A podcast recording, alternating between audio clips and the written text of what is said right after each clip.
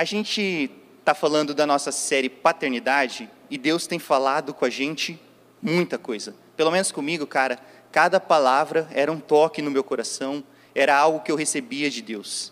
E nesse momento, eu queria te convidar a você compartilhar o link, se você ainda não fez, com alguns amigos seus. Sabe, é, o momento é, é, confuso, as coisas que têm acontecido no mundo, é, as pessoas têm sentido de cada um de uma maneira, mas a gente nunca sabe como está o coração do nosso próximo. Às vezes você não sabe, mas tem um amigo, um familiar seu, alguém próximo que está precisando hoje receber uma palavra de Deus, uma palavra de ânimo. Então compartilhe esse link. Fala, ó, a palavra está começando agora. A palavra que Deus tem para você hoje vai ser uma bênção. Ouve lá, 20 minutos, 30 minutos, que vai mudar a sua vida. Então, queria te convidar a fazer isso agora. Compartilhe esse link com as pessoas que você ama, com as pessoas que você sabe que podem ser edificadas de alguma forma. Amém? E como eu disse, a gente está na nossa série Paternidade. E hoje a gente vai para o último capítulo, para o encerramento da nossa série. A gente falou de um bom pai, um pai que é zero defeitos, um pai que é, restaura a nossa identidade, que tira de nós todo o sentimento de orfandade, um pai que é Deus e nos escolheu como seus filhos. Cara, isso é bom demais e é prazeroso a gente ouvir essas palavras, saber que Deus não, não são palavras jogadas ao vento, mas que está na palavra de Deus, está na Bíblia e Ele tem esse recado para nós. E hoje, no último capítulo, a gente vai falar sobre herança. A herança que esse Deus, que é dono de todo ouro e de toda prata, tem para mim e para você. Você sabia disso? Deus ele tem uma herança para você. Ele tem algo separado para você. E para a gente falar sobre isso, para a gente é, estudar é, esse tema, eu queria que você te convidar a abrir é, sua Bíblia em Lucas, capítulo 15, a partir do versículo 11 até o 32. Então, se você está com o seu celular aí, abre no seu celular, no seu computador, na sua Bíblia, o que ficar mais fácil, mas vamos ler junto essa história. A gente vai ler alguns capítulos, mas a gente vai parando, a gente vai comentando e entendendo essa história. Se você já abriu sua Bíblia, provavelmente você reparou que está no texto lá a parábola do filho pródigo, o título do texto. Ou você já ouviu pregações sobre esse tema e você já ouviu várias vezes alguém falar da parábola do filho pródigo. Mas uma vez, já há algum tempo, eu estava ouvindo uma palavra do Juliano Som, do Livres para Adorar. E ele fala que, se você analisar bem essa história, ela fala muito mais sobre um pai amoroso do que sobre um filho, pregador, sobre um filho pecador. Por isso, ele fala que, na, na concepção dele, essa não é a parábola do filho pródigo, mas a parábola do pai amoroso.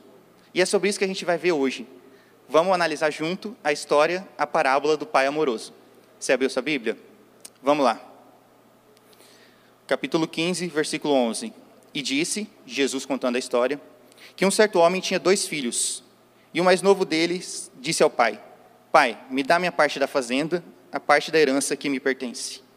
Cara, eu não sei muito de direito de família, e até fico um pouco constrangido de falar aqui na presença do Dr. Renan, mas é, uma coisa eu sei, que para tra haver transferência de herança, uma das partes ela vem, tem que ter vindo a falecer. Aquele que vai transferir o patrimônio, ele falece, ele vira aquele que vai dar a sua herança, o sucessor dos seus bens.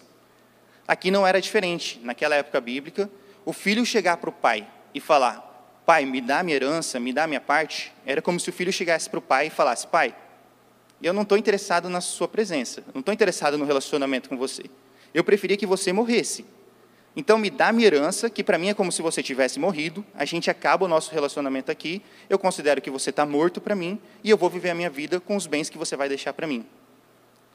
Me chama a atenção a reação daquele pai. Se você olhar, ainda no versículo 12, o pai não fala nada. Ele reparte os bens e parte a, a parte da fazenda para o seu filho que pediu.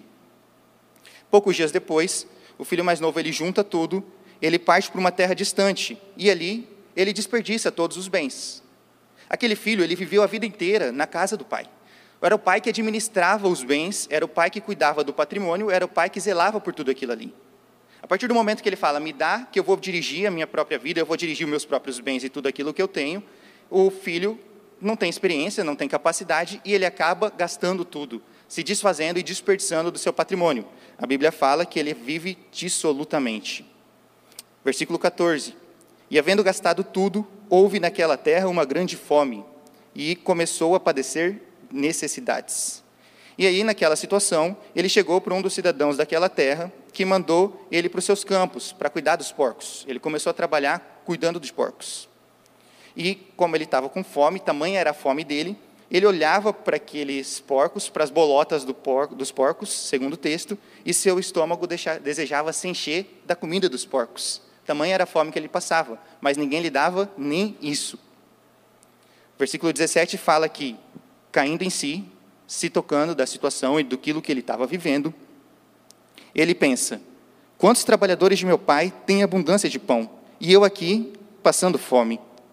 Vou me levantar, eu vou ao meu pai e vou dizer. E aí ele pensa todo um discurso: Pai, eu pequei contra os céus, eu pequei contra ti. Já não sou digno de ser chamado teu filho. Faz-me como um dos seus trabalhadores. Então ele fala: Eu vou chegar para o meu pai e vou falar: oh, Eu sei que eu não posso, não mereço ser seu filho, mas me faz como um dos seus trabalhadores, porque eles são bem tratados. E ele se levanta e ele vai, cumprindo aquilo que ele tinha planejado. E quando ele estava a caminho do pai, o versículo 20 fala que quando ele ainda estava longe, o seu pai o viu. E o seu pai, tão distante dele, olhando, vê ele. E eu fico imaginando isso, o pai, durante aqueles anos em que o filho saiu de casa, ele estava ali, olhando para o horizonte, meio que esperando o filho voltar, meio que olhando na expectativa, na esperança de quando o filho retornaria. E quando o filho aparece ainda no horizonte, o pai vai em direção ao filho e o texto fala que ele o abraça, o beija o seu pescoço. E o filho começa a falar sobre o discurso que ele tinha pensado, e ele fala: Pai, eu pequei contra o céu, eu pequei contra ti, e eu já não sou mais digno de ser chamado seu filho. O pai interrompe o discurso, o pai não está interessado no discurso, o pai fala para os servos: tragam a melhor roupa, veste-o, põe nele um anel em suas mãos, representando a restauração do relacionamento, coloca sandália nos seus pés, traz um bezerro cevado, mata-o, para que a gente coma e se alegre. Pois o meu filho estava morto e reviveu, tinha se perdido e foi achado. E eles começaram a se alegrar. Como Jesus falou, começou falando, esse pai ele tinha dois filhos. E o filho mais velho ele estava no campo. E quando o filho mais velho chegou perto de casa, ele começou a ouvir as danças, as, as músicas, e ele perguntou para um dos empregados, o outro servo, o que estava acontecendo. E o outro servo fala para ele: seu irmão voltou para casa e seu pai, porque ele estava são e salvo, decidiu que ah, mataria um, um coelho, um, perdão, um bezerro para comemorar, para que eles pudessem celebrar, se alegrar. E o filho se indignou e não queria entrar, ele não queria ir até onde estava a festa. E aí, mais uma vez, o pai foi ao encontro do filho. Mais uma vez, o pai amoroso foi ao encontro de onde aquele outro filho se encontrava. E foi com ele ver o que estava acontecendo. O filho disse: Eu te sirvo há tantos anos sem nunca desobedecer nenhum dos seus mandamentos. Eu nunca, e você nunca me deu nenhum cabrito para eu me alegrar com os amigos. Perceba aonde ele está colocando a alegria dele.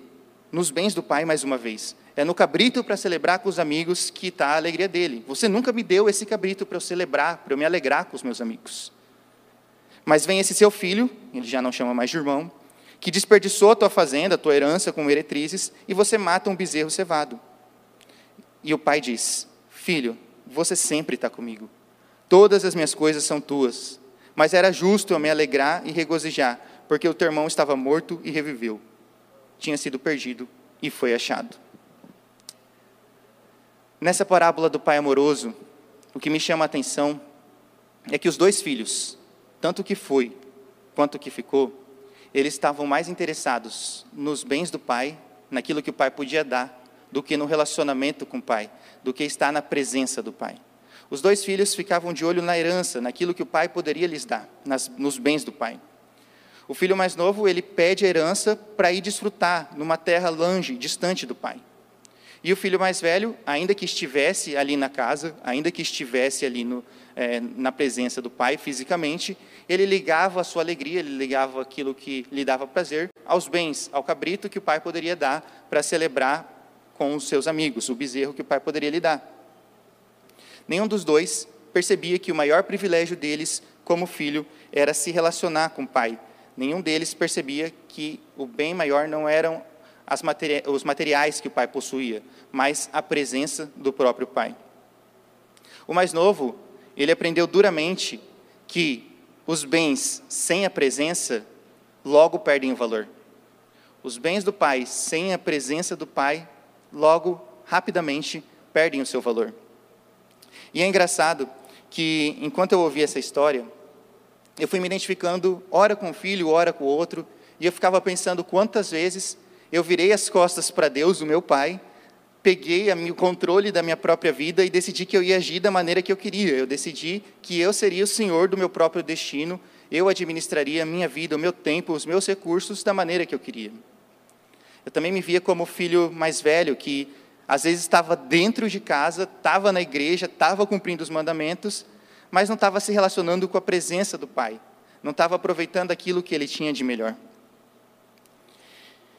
E o bom é que, apesar disso, em todas essas vezes, apesar de tudo, assim como o Pai amoroso, o meu bom Deus, sempre que eu quis voltar para os braços dele, me aproximar no relacionamento com ele, ele estava pronto, me esperando no horizonte, pronto para me abraçar e me acolher.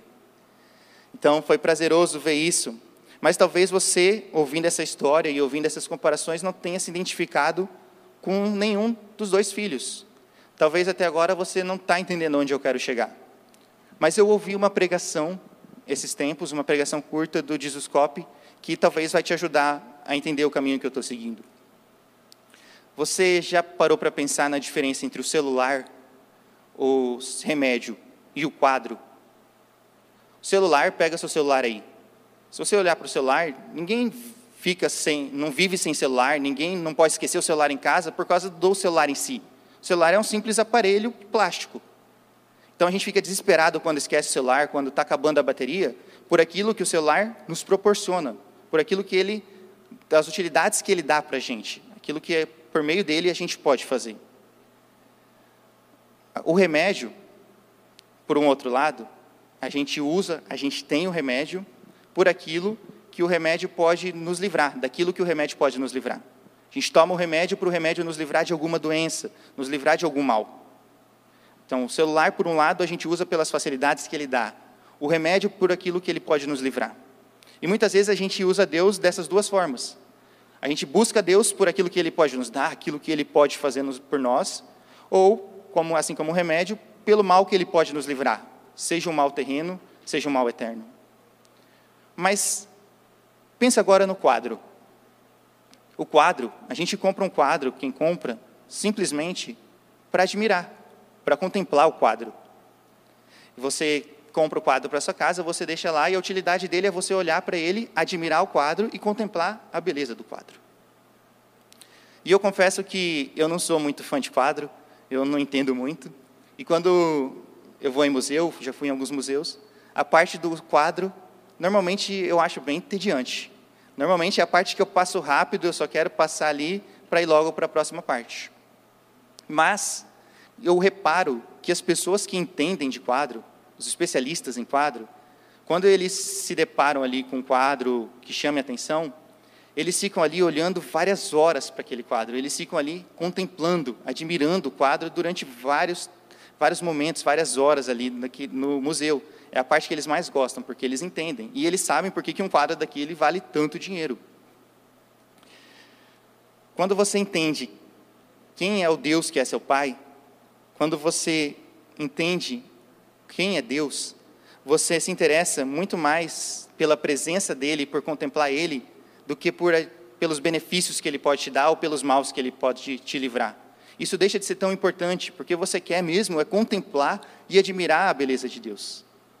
Que a gente não seja assim como os filhos que estão interessados nas coisas erradas, interessados nos bens ou em qualquer outra coisa que o pai pode oferecer mas que a gente seja como um especialista em quadro, que está interessado na presença, em contemplar a beleza daquilo que ele está diante dele. Que a gente possa contemplar a beleza do nosso Deus, contemplar a grandeza do nosso Pai. Dito isso, percebendo tudo isso, eu vejo que a maior herança como filhos de Deus para a gente é um relacionamento com o próprio Deus. E isso foi dado para a gente por meio de Cristo Jesus quando o nosso pai ele entregou o filho primogênito em favor de nós, para que a gente pudesse ter pleno acesso a Deus. Por meio de Jesus, hoje a gente pode ter esse relacionamento com o Espírito Santo, com o próprio Deus. Semana passada, o Felipe Bittencourt falou, durante a palavra dele, que a herança que Deus tem para a gente é uma herança de coisas espirituais. E quando eu ouvi aquilo, eu pensei em Gálatas 5:22. De fato, quando a gente se relaciona com Deus, a gente usufrui de frutos. Quando a gente se conecta com o Pai, é gerado em nós frutos. Mas esses frutos não são frutos materiais, frutos terrenos que perecem, que perdem logo o seu valor. Os frutos que são gerados em nós são frutos espirituais, frutos do espírito, como paz, mansidão, benignidade, frutos que nos permitem viver uma vida plena e abundante. Essa é uma excelente notícia para mim e para você. A herança com Deus, a herança de Deus com o relacionamento com Ele, permite a gente viver uma vida plena e abundante, mesmo em meio às circunstâncias externas que pareçam diferentes, que pareçam nos impedir de viver isso. Assim como aquele pai amoroso disse para o filho mais velho: Filho, tudo que eu tenho é seu e você pode desfrutar. Nosso Pai Celestial diz a mesma coisa para a gente. Ele tem uma vida super abundante para nós, para a gente poder desfrutar com Ele. 1 Pedro, versículo, capítulo 1, versículos 3 a 5 diz: Bendito seja o Deus e Pai de nosso Senhor Jesus Cristo. Conforme a sua grande misericórdia, Ele nos regenerou para uma esperança viva por meio de ressurreição de Jesus Cristo dentre os mortos, para uma herança que jamais poderá perecer, macular-se ou perder seu valor. Herança guardada nos céus para vocês, que mediante a fé são protegidos pelo poder de Deus até chegar a salvação prestes a ser revelada no último tempo. A herança que Deus tem para mim e para você é uma herança que não pode perecer. É uma herança que pode passar o tempo, ela não vai perder o seu valor.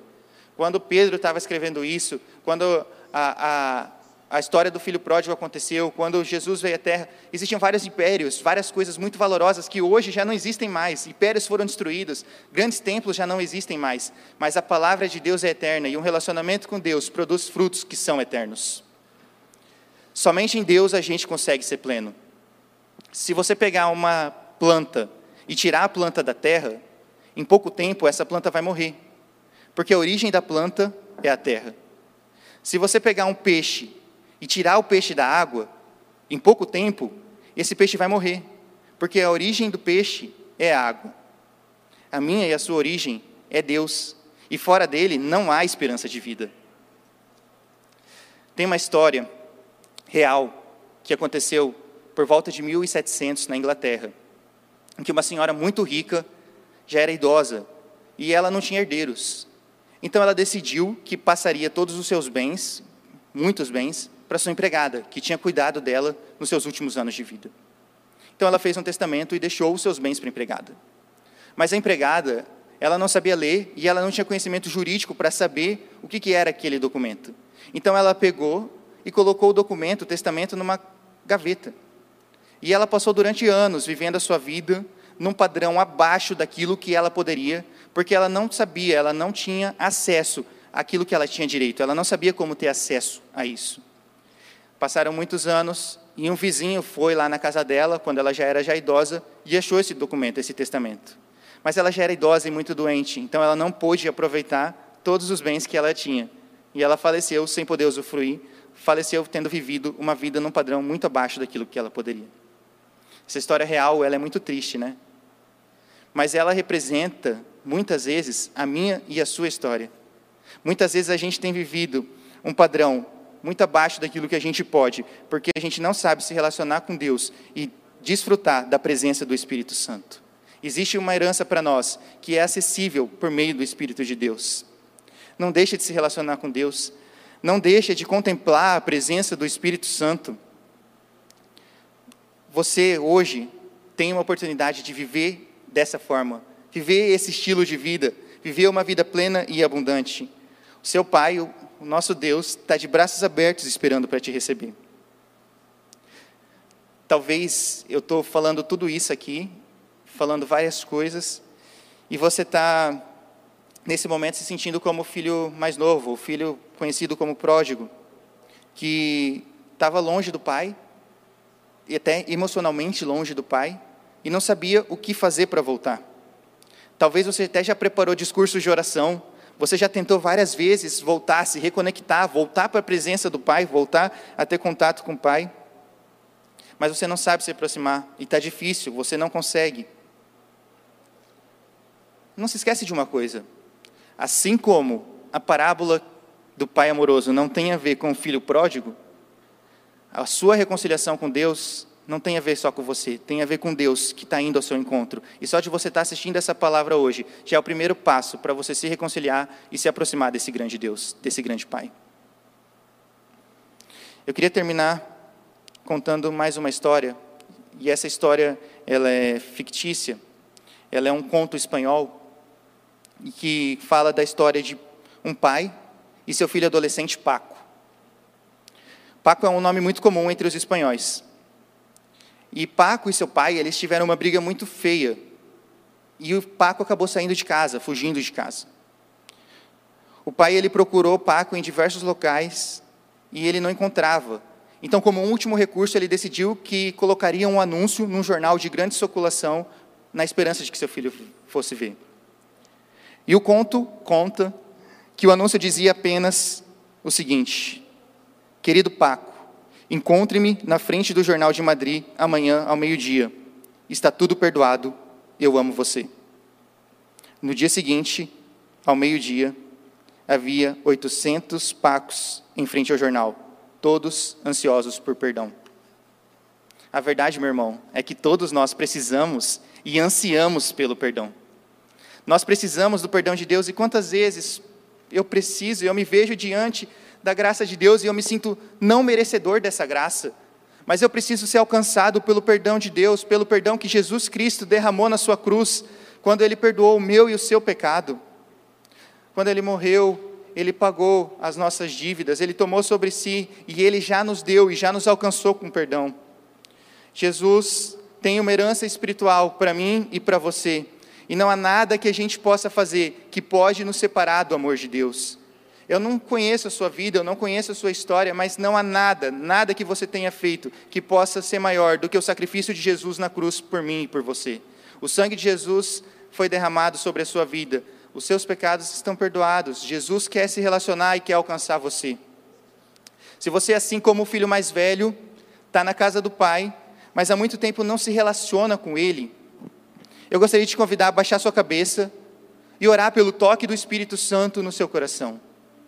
Eu gostaria de que você começasse a pedir para sentir a presença de Deus te tomando, te envolvendo, para que você sentisse o toque do Espírito, como um abraço do Pai, como um beijo que o Pai deu no Filho pródigo, que você sinta esse abraço e esse beijo de Deus em você e no seu coração. Às vezes você já está há muito tempo obedecendo os mandamentos, cumprindo um dever religioso, mas se sente distante do Pai. Ele está pronto, olhando no horizonte, esperando a sua volta.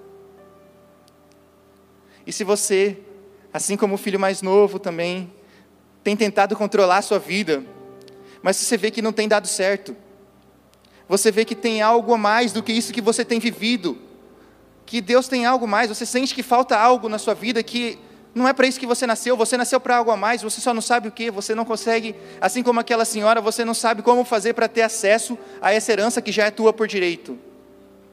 Você sabe que há algo mais para você. Eu gostaria de te convidar a baixar a sua cabeça. Também, mas para aceitar o perdão de Deus que Ele já derramou sobre a sua vida. Comece a pedir por essa reconciliação. Comece a pedir por perdão do Pai. Como eu disse, não importa quão distante, para que terra distante você tenha ido, não há lugar onde o toque de Deus não possa te encontrar. Você que está com a sua cabeça baixa, eu gostaria de te fazer um convite nessa noite. Se você tem visto que controlar a sua vida, administrar a sua própria vida, está te levando a desperdiçá-la, assim como o filho mais novo desperdiçou o seu patrimônio, você vê que você está desperdiçando a sua vida. Eu gostaria de te convidar nessa noite aí da sua casa, de cabeça baixa como você está, orar, entregando o controle da sua vida para Jesus. Há sim algo mais, não só parece que existe algo mais para ser vivido, existe sim e isso está disponível por meio da graça de Deus sobre a sua vida. Então aí da sua casa, começa a entregar o controle da sua vida para Jesus. Não importa se você está dentro da igreja, se você tem um cargo dentro da igreja, se você cumpre os mandamentos, Mas se você vê que você não tem se relacionado com Deus, nesse momento, entrega tudo para Jesus. Ele tem sim uma vida plena e abundante, uma herança de coisas espirituais, de frutos do Espírito, para ser derramado sobre a sua vida através do Espírito Santo de Deus. Abaixe sua cabeça e vamos orar. Deus, estamos aqui todos rendidos diante de Ti. Deus, todos nós, a começar por mim, por essa banda, por cada um que dirigiu, pelos pastores, todos nós precisamos do perdão do Senhor.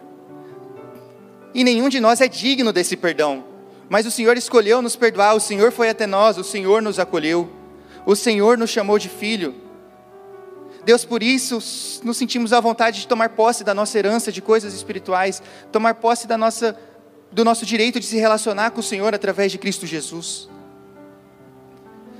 Deus, que o Senhor derrame essa sensação de filhos, de conquistadores por direito de uma herança, sobre cada um que está nos ouvindo nessa noite. Deus, que o teu toque, o teu espírito reaproxime cada coração do Senhor. Que cada casa aqui seja cheia do teu espírito, Deus. Toma cada casa, cada lar.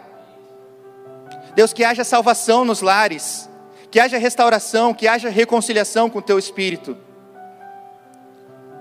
Vem sobre nós nessa noite, Espírito Santo de Deus. Toma-nos, mesmo não sendo merecedores, mas com a tua misericórdia, para que a gente possa ser filhos amados desse Pai Todo-Poderoso. Se você orou nessa noite, entregando sua vida para Jesus, o controle daquilo que você tem vivido para Jesus, eu queria te convidar a repetir essa oração junto comigo. Meu Deus, até aqui eu tenho tentado controlar a minha vida. Meu Deus, eu peguei a minha vida que o Senhor me deu e vivi conforme eu queria. Mas, Pai, nessa noite eu volto para a tua casa eu volto para a tua presença e entrego tudo de volta a ti. Deus, a minha vida é tua, aquilo que o Senhor me deu é teu. Eu consagro tudo a ti, eu entrego o controle da minha vida ao Senhor Jesus. Faz de mim o que o Senhor quiser. Deus, eu sei que há um, algo a mais para ser vivido e eu quero viver isso em ti. Então, toca-me com o teu toque toca-me com a tua presença e recebe a minha vida. Escreve meu nome no livro da, no livro da vida. No nome de Jesus, amém. Amém, meu irmão. Que Deus te abençoe, que você seja é, tocado por essa palavra e viva de acordo com isso. Tome posse da sua herança.